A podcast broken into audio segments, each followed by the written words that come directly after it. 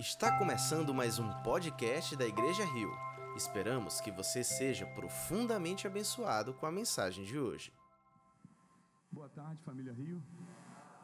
Dia especial, dia feliz de estarmos aqui mais uma vez reunidos na presença do Senhor, iniciando hoje uma nova série de mensagens.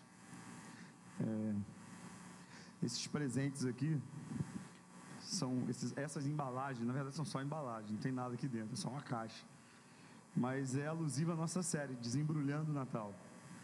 E quando eu era garoto, eu lembro que perto lá da casa de uma tia minha tinha uma loja de brinquedos.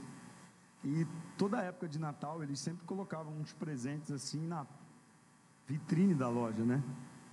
E eu passava por lá e eu tinha muita curiosidade de saber o que tinha dentro da caixa. Eu ficava pensando qual será o brinquedo. Eu ficava imaginando assim as caixas maiores, as caixas menores, né? Por exemplo, uma caixa dessa aqui, né? É rosa, deve ser um brinquedo para menina, né? Uma caixa dessa aqui é verde, ah, não, deve ser um brinquedo para menina. Então, a minha mente viajava, eu ficava tentando saber o que tinha dentro daquele presente. Eu não lembro a idade que eu tinha, mas eu era muito pequeno, acho que eu devia ter uns 4, 5 anos, mais ou menos por aí.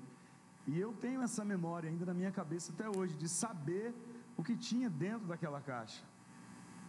Pois bem, a nossa série de mensagens hoje é exatamente sobre isso. Nós precisamos desembrulhar o Natal. Nós precisamos realmente entender o que tem por trás dos presentes, o que tem por trás da árvore, o que tem por trás das luzes, o que tem por trás do apelo comercial tão forte do Natal. E essa série de mensagens é para trazer a nossa reflexão exatamente aquilo que nós precisamos saber e entender sobre o Natal. Aliás, há um grande desafio proposto para cada crente. E esse desafio é o desafio de como nós devemos ver a realidade das coisas. Como nós devemos ver as realidades que estão incrustadas aqui no livro sagrado, na Bíblia a realidade dos fatos, a realidade dos eventos, a realidade da história. Aliás, a Bíblia ela é uma única história. Conta a história de um Deus que ama tanto um povo que envia o seu filho para salvar esse povo. E a Bíblia conta a realidade dessa história. É um grande drama revelado por Deus a cada um de nós. Deus insiste em nos fazer ver essa realidade como Ele vê, sob os olhos dele, sob a perspectiva dele, e isso ocorre em tudo que nos rodeia, em todas as coisas que nos rodeiam, todas as circunstâncias que nos rodeiam. Inclusive no livro de Hebreus, capítulo 12, o autor da carta aos Hebreus diz que há uma tão grande nuvem de testemunhas. Que testemunhas são essas? Testemunhas daquilo que Deus fez por cada um de nós. E nós estamos rodeados por essa nuvem de testemunhas.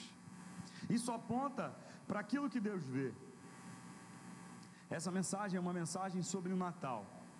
Então eu quero convidar você a olhar o Natal sobre os olhos de Deus, sob a perspectiva de Deus, como Ele vê o Natal. Um dos grandes esforços desse mundo, desse sistema, regido pelo inimigo, acerca do advento do Natal, do que aconteceu no Natal, é tentar de forma muito forte descaracterizar o que é o Natal. Essa realidade do Natal, ela vem anos após anos, séculos após séculos, sofrendo grandes investidas de sua descaracterização, de mudar a realidade do Natal, de mudar como nós precisamos ver o Natal, como, como nós precisamos entender o Natal. Se você fizer uma leitura simples dos cartões de natais, esse cartãozinho bonitinho, hoje em dia já não se usa tanto assim cartão de Natal, mas ainda existem cartões de Natal.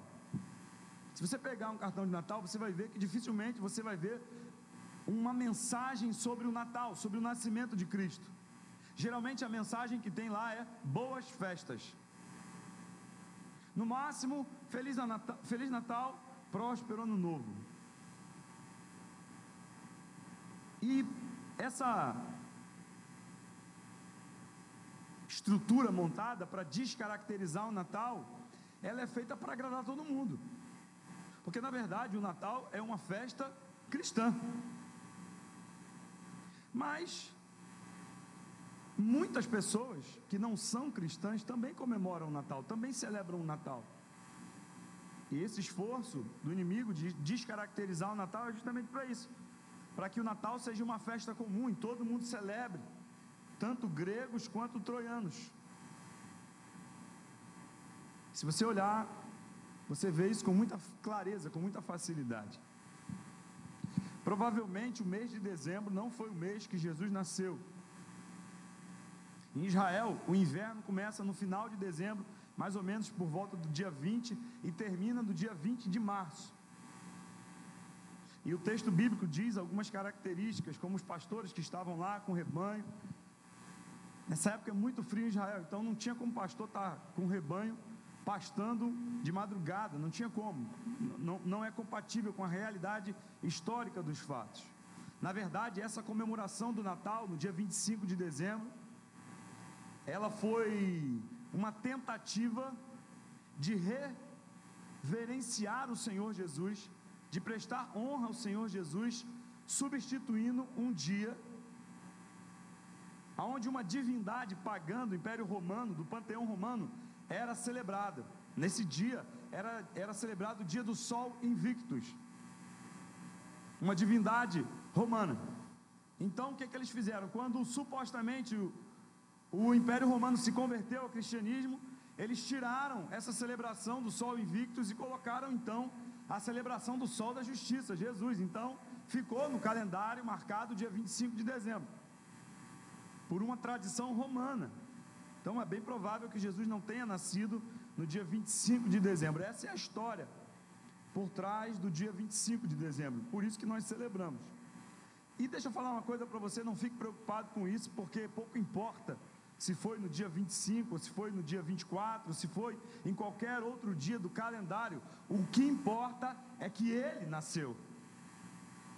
E por isso nós devemos celebrar.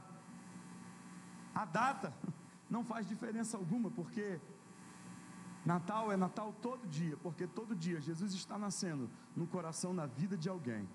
E por isso nós celebramos. É importante dizer que tanto o Natal quanto a, a Páscoa, que são os dois eventos fundamentais do cristianismo, vêm sendo fortemente combatidos. São vítimas dessa descaracterização. Então, existe um esforço muito grande de tirar o sentido verdadeiro, porque esse sentido verdadeiro pode trazer conhecimento, pode trazer luz, pode trazer a verdade que está atrás da embalagem do Natal. Eu quero convidar você a abrir a sua Bíblia no livro de Lucas, capítulo 2, do verso 1 ao verso 20.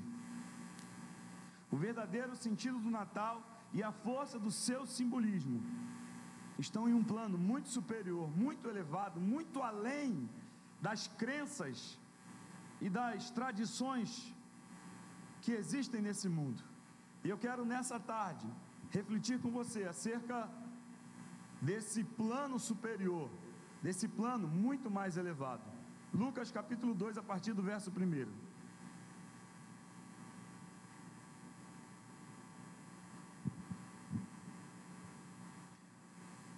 Naqueles dias, César Augusto publicou um decreto ordenando o recenseamento de todo o Império Romano. Este foi o primeiro recenseamento feito quando Quirino era governador da Síria e todos iam para sua cidade natal a fim de alistar-se. Assim, José também foi para a cidade de Nazaré, da Galiléia, para a Judéia, para Belém, cidade de Davi, porque pertencia à casa e à linhagem de Davi. Ele foi a fim de alistar-se com Maria que, se estava prometi, que lhe estava prometida em casamento e esperava um filho. Enquanto estavam lá, chegou o tempo de nascer o bebê, e ela deu à luz a seu primogênito, envolvendo-o em panos e o colocou numa manjedoura, porque não havia lugar para eles na hospedaria. Havia pastores que estavam nos campos próximos e durante a noite tomavam conta dos seus rebanhos. E aconteceu que um anjo do Senhor apareceu-lhes e a glória do Senhor resplandeceu ao redor deles e ficaram aterrorizados. Mas o anjo lhes disse: Não tenham medo, estou trazendo boas novas de grande alegria para vocês, que são para todo o povo. Hoje, na cidade de Navi, nasceu o Salvador, que é Cristo o Senhor. Isto servirá de sinal para vocês. Encontrarão um bebê envolto em panos e deitado numa manjedoura.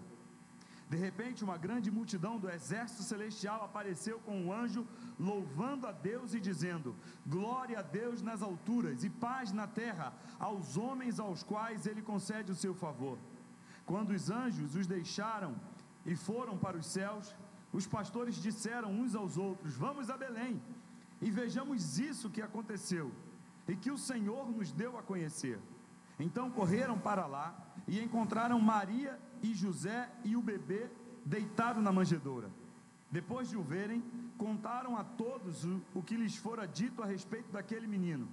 E todos os que ouviram o que os pastores diziam ficaram admirados. Maria, porém, guardava todas essas coisas e sobre elas refletia em seu coração. Os pastores voltaram, glorificando a Deus e louvando a Deus por tudo o que tinham visto e ouvido como lhes fora dito. Esse é um dos textos mais completos na narrativa acerca do nascimento de Jesus. Eu queria pedir se vocês pudessem abaixar só um pouquinho o retorno aqui. Eu agradeço. Só um pouquinho. É um texto dos textos que existem sobre o nascimento de Jesus, esse é um dos mais completos, que ele cita vários fatos históricos, vários acontecimentos, várias referências que são para nós muito importantes quando nós vamos analisar o contexto histórico daquilo que estava acontecendo naquele momento ali. Mas independente disso, nesse texto aqui aparecem algumas contradições.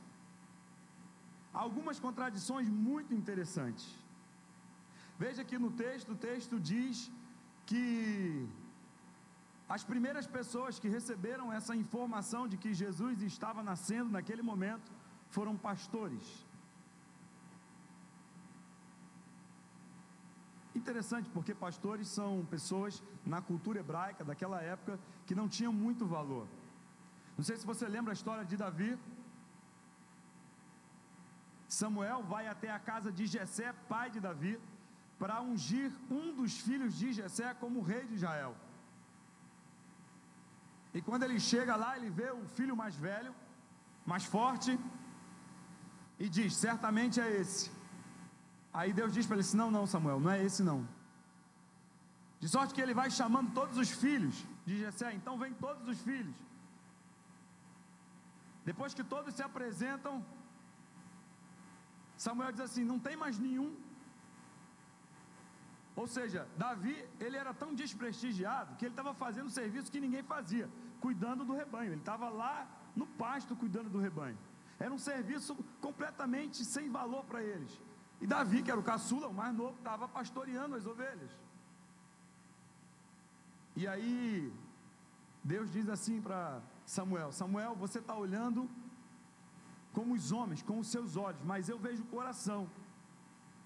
Até o próprio profeta Samuel também desconsiderou a possibilidade de Davi ser o rei de Israel, porque ele estava fazendo um trabalho que na cultura de Israel, na cultura do povo judeu, era uma cultura, é, na cultura deles era uma tarefa muito insignificante.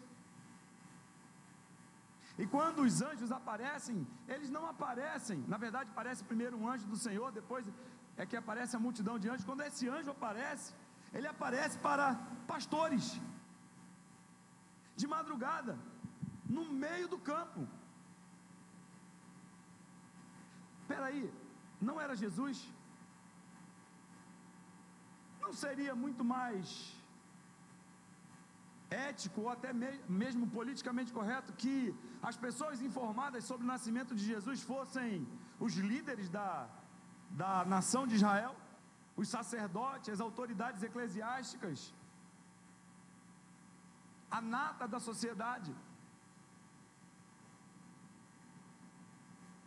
Mas Deus revela o caráter contraditório da pessoa de Cristo, porque Cristo veio subverter a ordem natural de todas as coisas.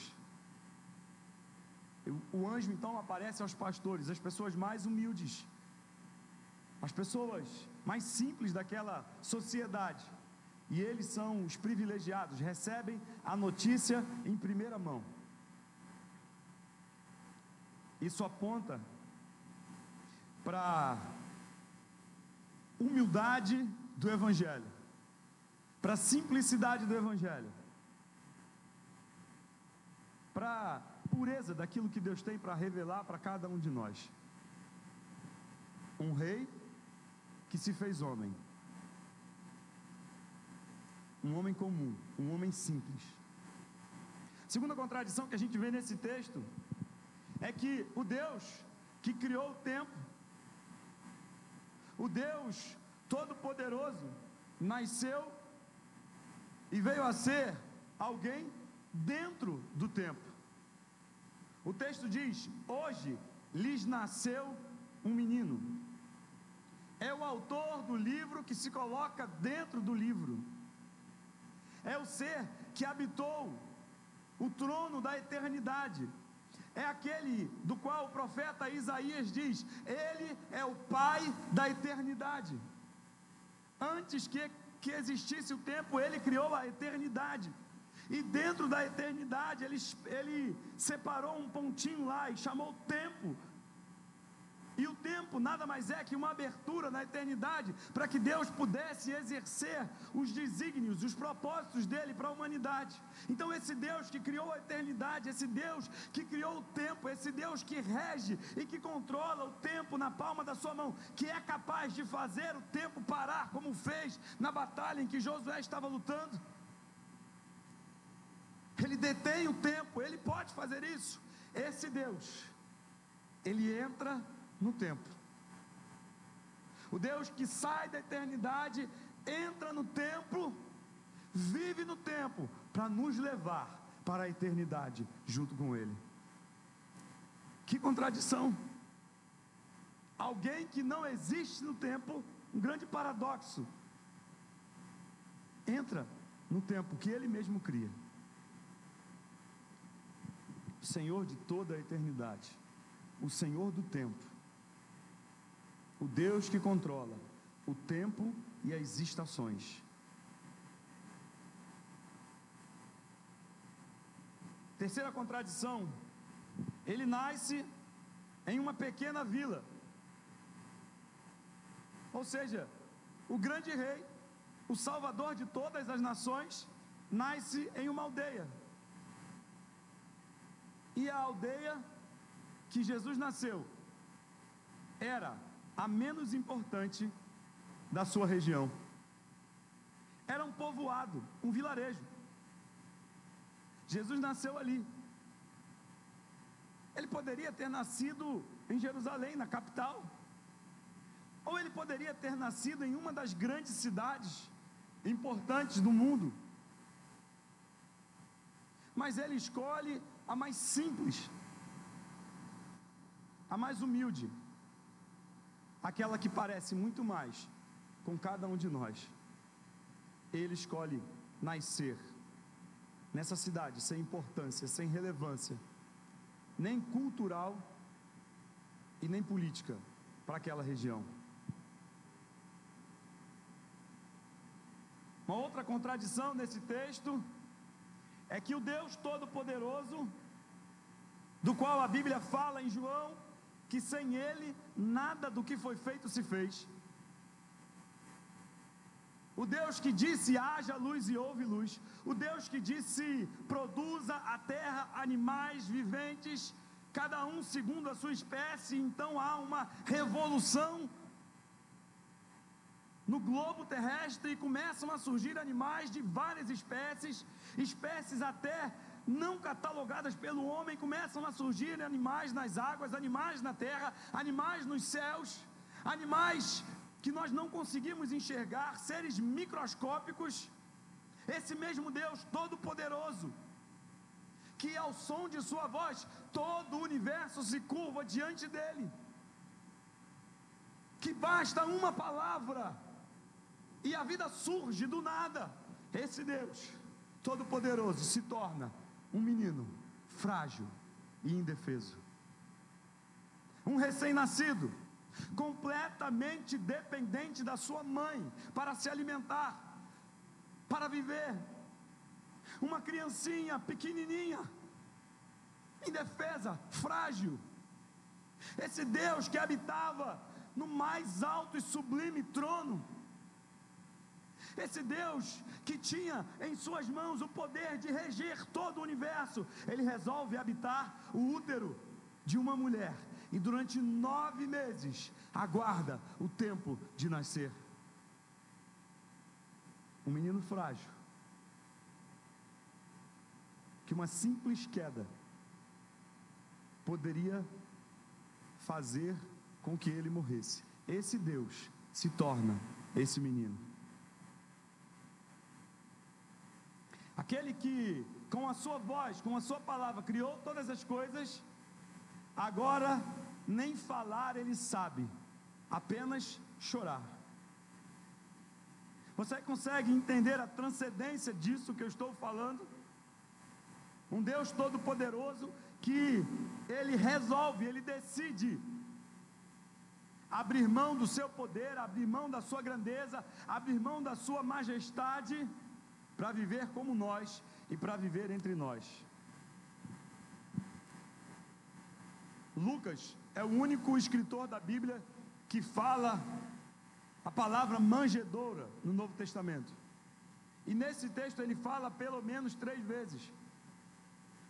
Manjedoura é o lugar onde os animais comem. É aquele recipiente onde a comida dos animais é despejada. Lucas fala no versículo 7, fala no versículo 12 e fala no versículo 16. A primeira cama do Deus homem não foi um berço, não foi um colchão, não teve lençóis de linho ou de algodão egípcio,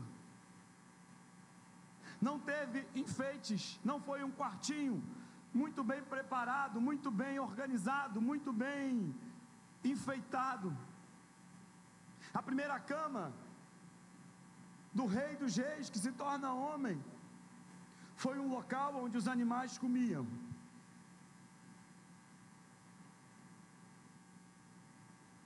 Imagine aqueles pastores chegando lá, no estábulo onde os animais ficavam, e vendo aquele bebê deitado na manjedoura. Imagine a cabeça deles. Espera aí, mas foi um anjo que apareceu para mim e disse Pois é, quem poderia imaginar que há muito tempo atrás a manjedoura iria ser o berço de um bebê? Mas não era qualquer bebê, era o Rei do universo, deitado num lugar onde os animais comiam.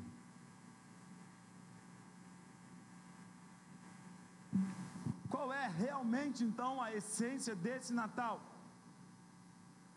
Só pelo fato do advento, do momento de Jesus ter nascido, ser tão contraditório, Rei dos Reis que não tem honra nenhuma, majestade excelsa que não recebe por parte humana nem sequer um lugar decente para nascer. Qual é então a essência do Natal? Eu queria que você lesse comigo o verso 11 do texto que nós acabamos de ler.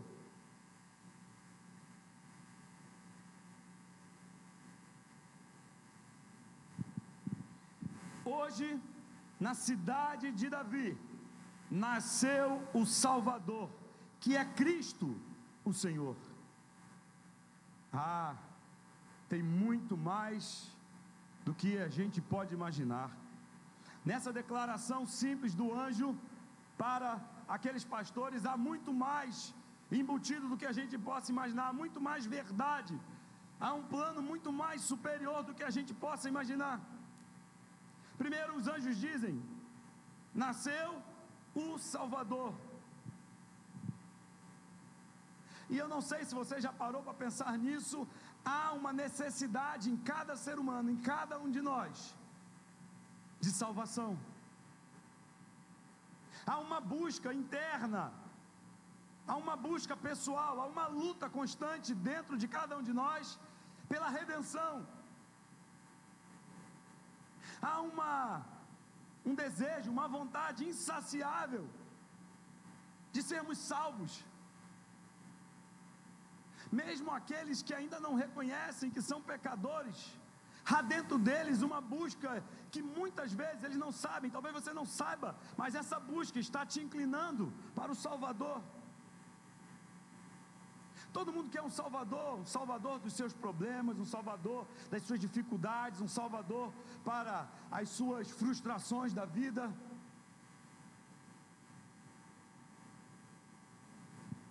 E se você já pecou contra Deus, aí é que você precisa realmente de um Salvador, porque a Bíblia diz que não há homem que não peque, pois o pecado está na nossa natureza. Inevitavelmente nós pecamos, inevitavelmente nós escolhemos o lado errado, inevitavelmente nós tomamos atitudes que nos afastam de Deus, que nos afastam do amor de Deus, da bondade de Deus. É bem claro isso. E é interessante que só existe uma pessoa que pode perdoar os nossos pecados contra Deus: é Ele mesmo. Se por um lado a gente consegue perdoar alguém que nos ofende, mas quando todos nós ofendemos a Deus, aí a conta fica mais cara. Aí a dívida é bem maior. Aí o assunto é mais sério, porque o nosso pecado não afronta simplesmente a dignidade de alguém que é pecador como nós. Porque se fosse assim seria bem mais fácil. Mas o nosso pecado ofende, afronta a dignidade de alguém que é santo, que é puro, que é justo, que é perfeito, que é imaculado. O nosso pecado afronta a justiça de alguém que é justo. O nosso pecado afronta a honra de Deus. O nosso pecado afronta a vontade de Deus, o projeto de Deus para cada um de nós. Quando Deus criou o homem, Adão e Eva, e colocou eles no paraíso e deu jardim para eles e deu para eles orientações acerca daquilo que eles poderiam fazer lá. Deus diz: Olha, vocês podem comer de todas as árvores, mas dessas duas aqui vocês não comam. Porque o dia que vocês comerem, certamente vocês morrerão. Imagine você e eu, o que é essa afronta. Talvez algumas pessoas tenham dificuldade de entender o que é essa afronta. Mas imagine você e eu.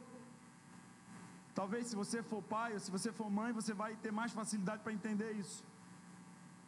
Você vai lá e prepara o futuro do seu filho. Você coloca ele no melhor colégio que você pode pagar, ou no melhor colégio que você conhece. Você que é mãe, prepara a melhor comida para ele. Você que é pai, faz hora extra, trabalha mais, se esforça mais, se empenha mais para dar aquele presente que você quer dar no final de ano.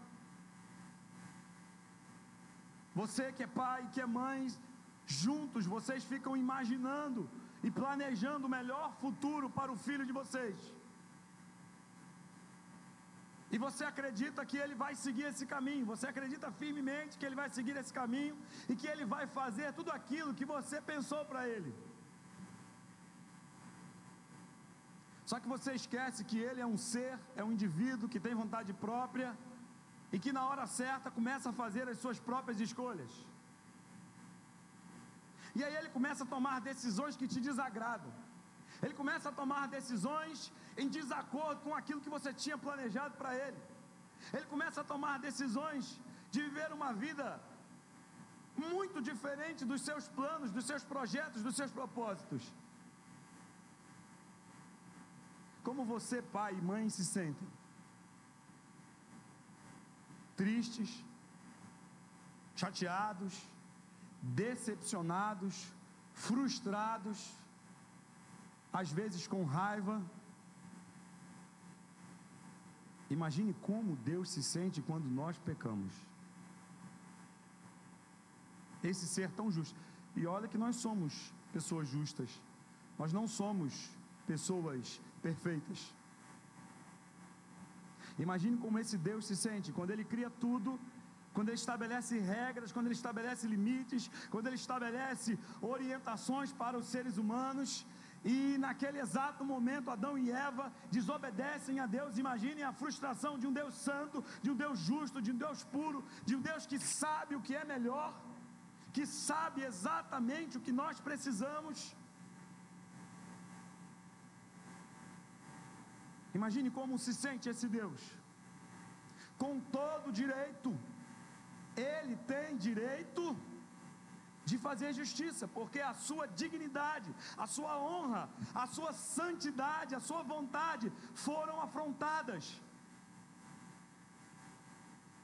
Então, quando um homem desobedece a Deus, ele traz para si a ira de Deus.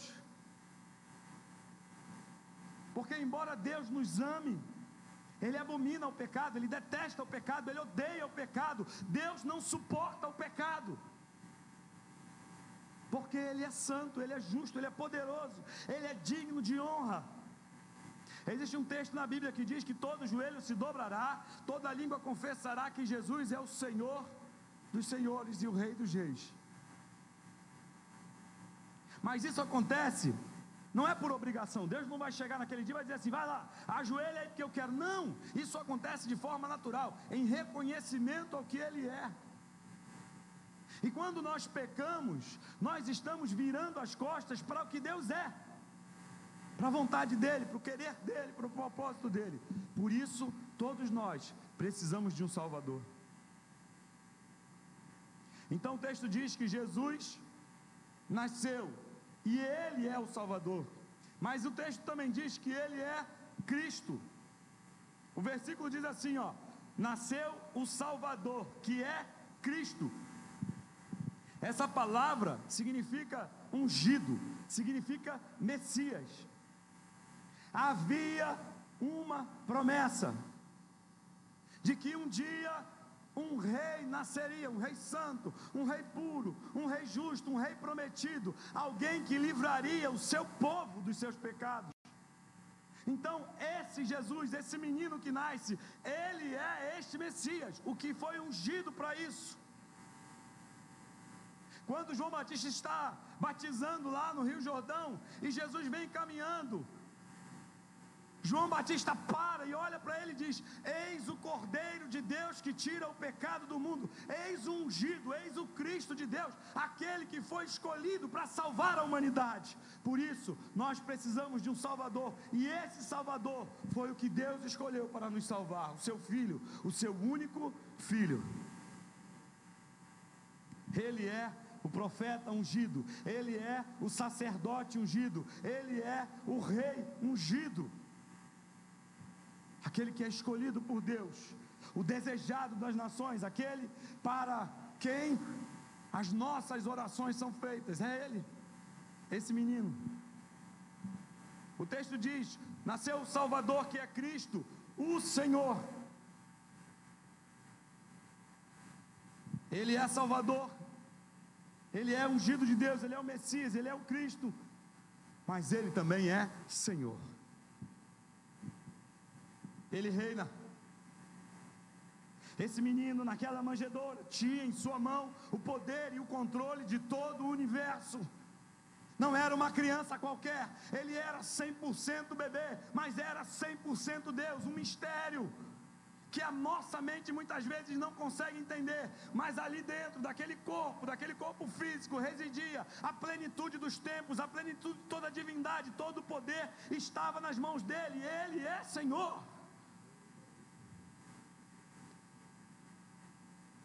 É difícil entender, é difícil compreender que o Senhor de todo o universo estivesse ali, naquela manjedoura, em forma de um bebê. Quem pensaria que ele era o prometido Deus, que ele virá, irá julgar o mundo com poder? Quem pensaria nisso? Mas aquele bebê é Senhor. Aquele bebê subverte toda a autoridade instituída. Herodes, quando recebe a visita dos reis, dos magos que vinham do Oriente, Herodes pergunta para eles: Olha, diz, diz, assim que vocês acharem, me digam onde eles estão, voltem aqui, me digam onde eles estão, porque o reino desse bebê abala as estruturas da terra, abala as estruturas do céu, porque Senhor Jesus é Senhor na terra e é Senhor no céu. Diante dele, todo joelho se dobra. Não são alguns joelhos, todo joelho se dobra. E esse Senhor estava no meio do barco, na tempestade. E a tempestade assolava o barco. E os discípulos disseram: Senhor, está percebendo não? A gente vai morrer, Jesus. Jesus levanta, olha para aquele cenário, olha para aquele mar revolto, olha para aquele vento e diz: Vento, aquieta-te. Mar, se acalma. Os discípulos aterrorizados olham um para o outro e diz: Quem é este que tem poder para dizer ao vento: Acalma-te? Quem é este que até o vento e o mar lhe obedecem? Este é o Rei dos Reis, o Senhor dos Senhores, o nosso Deus, esse bebê que nasceu para salvar a humanidade. Ele é Salvador, Ele é o Messias prometido, Ele é o Senhor de todas as coisas. Não há ninguém que se levante contra ele. A Bíblia diz que contra Deus ninguém se levanta duas vezes. E o texto diz que ele veio e veio para salvar toda a humanidade. O governante soberano, o Deus todo-poderoso, o Pai eterno, o Senhor do universo, aquele que tem na sua mão toda a autoridade, aquele que diz faz e é feito, aquele que diz não faz e não é feito. Quem pensaria que o cego iria ver? Quem pensaria que o coxo, que o paralítico iria andar? Quem pensaria que o surdo iria ouvir ao som de uma palavra? Porque Ele é o Senhor e todos lhe obedecem. Em Romanos, o apóstolo Paulo, capítulo 11, verso 36, ele faz uma declaração tremenda acerca de Jesus, acerca do senhorio de Jesus. Ele diz assim: Pois dele, por ele e para ele são todas as coisas, não são algumas coisas, não são parte das coisas, não são coisas escolhidas, todas as coisas são por meio dele, são para ele, porque ele é Senhor. E Paulo conclui dizendo: A ele seja a glória para sempre. Você consegue ver a grandeza desse pequeno bebê? Isso é o que está por trás das embalagens do Natal. Isso é o que está por trás das festas do Natal, isso é o que está por trás de todas as celebrações, de todas as ceias, isso é o que está por trás de todo Papai Noel travestido por aí, isso é o que está por trás dessa cultura. Jesus Cristo, Rei dos Reis, Senhor dos Senhores, o Cordeiro de Deus que tira o pecado do mundo. Eu não sei se você percebe, mas quando o anjo termina de falar, diz o texto bíblico, quando o anjo ele terminou de falar, versículo 13, uma grande multidão do exército celestial apareceu com o anjo, louvando a Deus e dizendo: Glória a Deus nas alturas. Você consegue imaginar essa cena? Um grande exército de anjos Alguns teólogos afirmam que um dos motivos da queda de Lúcifer foi por conta da indignação, da ira dele contra Deus por causa do amor de Deus. E se você ler o texto de Apocalipse capítulo 12, você vai ver que houve guerra no céu. E essa guerra está diretamente ligada com a salvação do Cordeiro, porque Jesus, lá em capítulo 12 de, de Apocalipse, ele é tido como o Cordeiro de Deus. Então, nesse momento, onde a eternidade e a temporalidade se misturam, onde a espiritualidade e a materialidade se misturam, onde a barreira que divide o mundo físico do mundo espiritual, elas são dispostas. Nesse exato momento, o céu se rompe em glória e uma multidão do exército celestial aparece para declarar que esse menino é Senhor e que ele é o Salvador da humanidade. Glória a Deus nas alturas, glória a Deus nas alturas, glória a Deus nas alturas. Se há uma mensagem do Natal, não é ho, ho, ho, não é Feliz Natal, é glória a Deus nas alturas. O versículo conclui dizendo: paz na terra aos homens os quais ele concede o seu favor.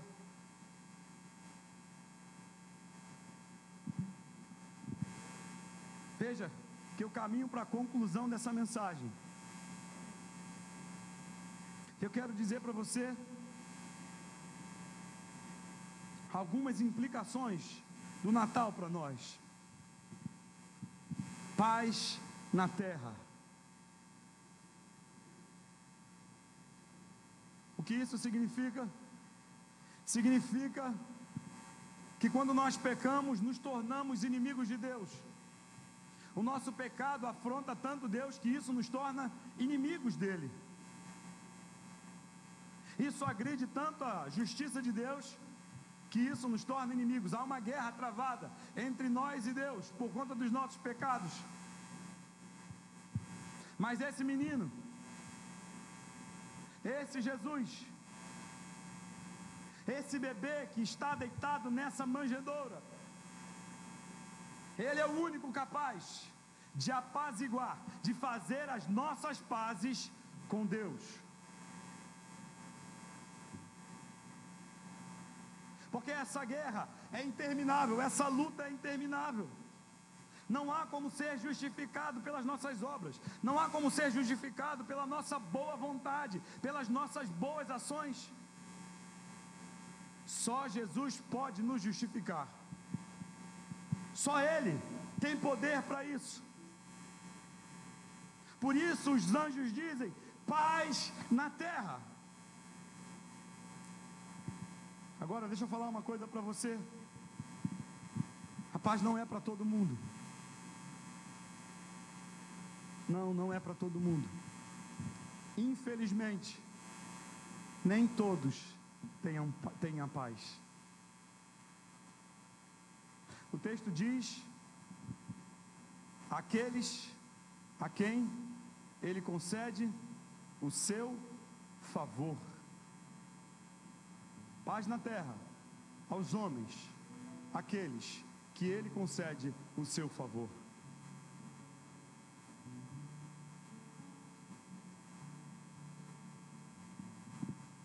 Precisamos de paz. Paz com Deus, porque somos inimigo, inimigos dele. Paz com o nosso semelhante, porque quando, quando nós pecamos, nós não só ofendemos a Deus, mas nós ofendemos o nosso semelhante. Nós também desagradamos a quem está perto de nós. Nós vivemos em conflito constante.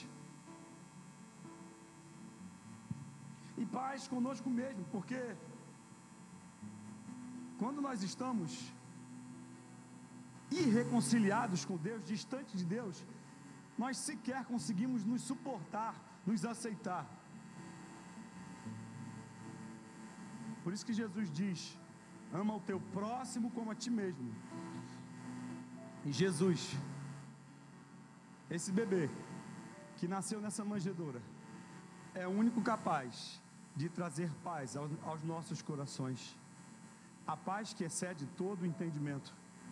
A paz que o mundo não pode dar, a paz que as pessoas não podem comprar, a paz que as nossas boas ações não podem trazer.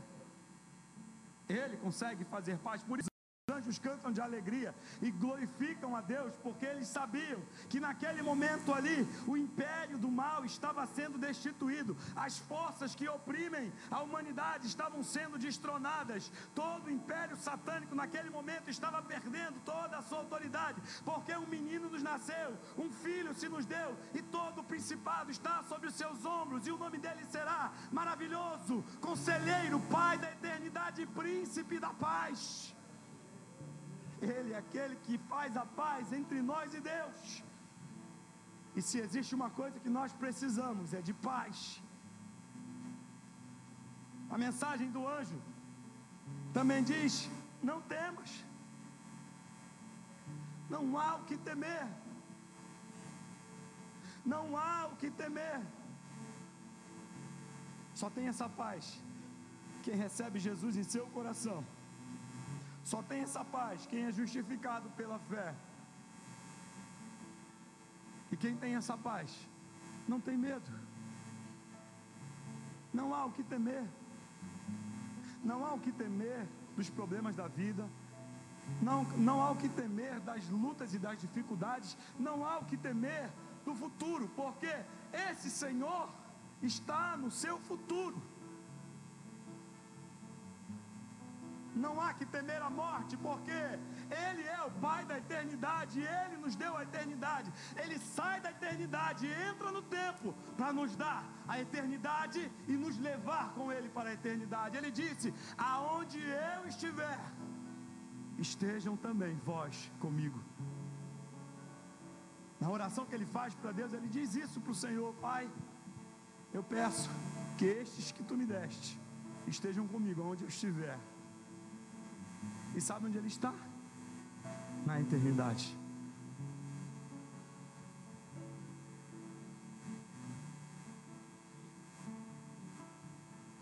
No final, os pastores alegres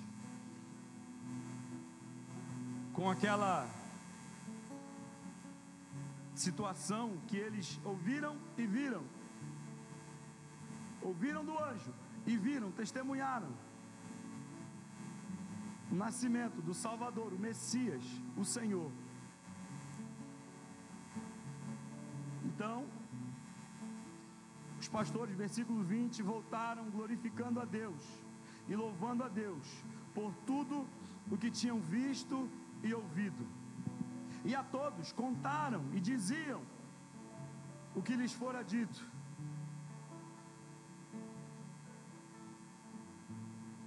Sabe o que acontece quando a gente encontra com Jesus? A gente muda completamente o curso da nossa vida. E olha que Jesus não falou nada para aqueles pastores. E quando eu li esse texto aqui, eu fiquei pensando nas ovelhas.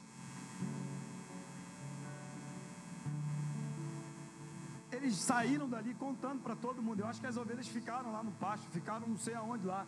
Mas eles saíram contando, foram para a cidade contar para todo mundo o que eles tinham visto e o que eles tinham ouvido. Não dá para ficar calado diante daquilo que ele é. Não dá para ficar calado quando a gente desembrulha isso aqui e descobre que o verdadeiro sentido do Natal é a nossa salvação. O Natal começa com o nascimento de Jesus e termina na cruz do Calvário, quando ele paga por mim e por você um preço que não era possível ser pago. Isso é Natal o sacrifício do Cordeiro de Deus que tira o pecado do mundo, que tira o pecado da minha vida, que tira o pecado da sua vida, que nos torna santos e agradáveis a Deus, que apaga as nossas transgressões, que purifica o nosso coração, que transforma a nossa mente, que muda a nossa maneira de pensar. Não dá para ficar calado, não dá para ficar quieto depois que a gente descobre que Natal é muito mais do que tudo isso que a gente vê por aí. E esse é o motivo da nossa alegria. Por isso nós celebramos o Natal. Por isso nós comemoramos o Natal, não só no dia 25, todos os dias da vida, porque não há um dia sequer um dia sequer na nossa existência que Deus não olhe para nós e não veja o sacrifício do filho dele na cruz do Calvário. Não há um dia sequer em que Deus não olhe para mim e para você e não veja o alto preço que foi pago pela nossa salvação. Não há um dia sequer na nossa vida em que o Espírito Santo não diga para Deus: Senhor, o Cordeiro pagou o preço, está consumado. Por isso é que nós celebramos o Natal. É por isso que nós cantamos no Natal e sempre. É por isso que nós não podemos ficar da mesma maneira. Ao saber que o nosso Natal fala sobre o nascimento daquele que nos salvou e que consumou na cruz do Calvário a nossa eterna salvação.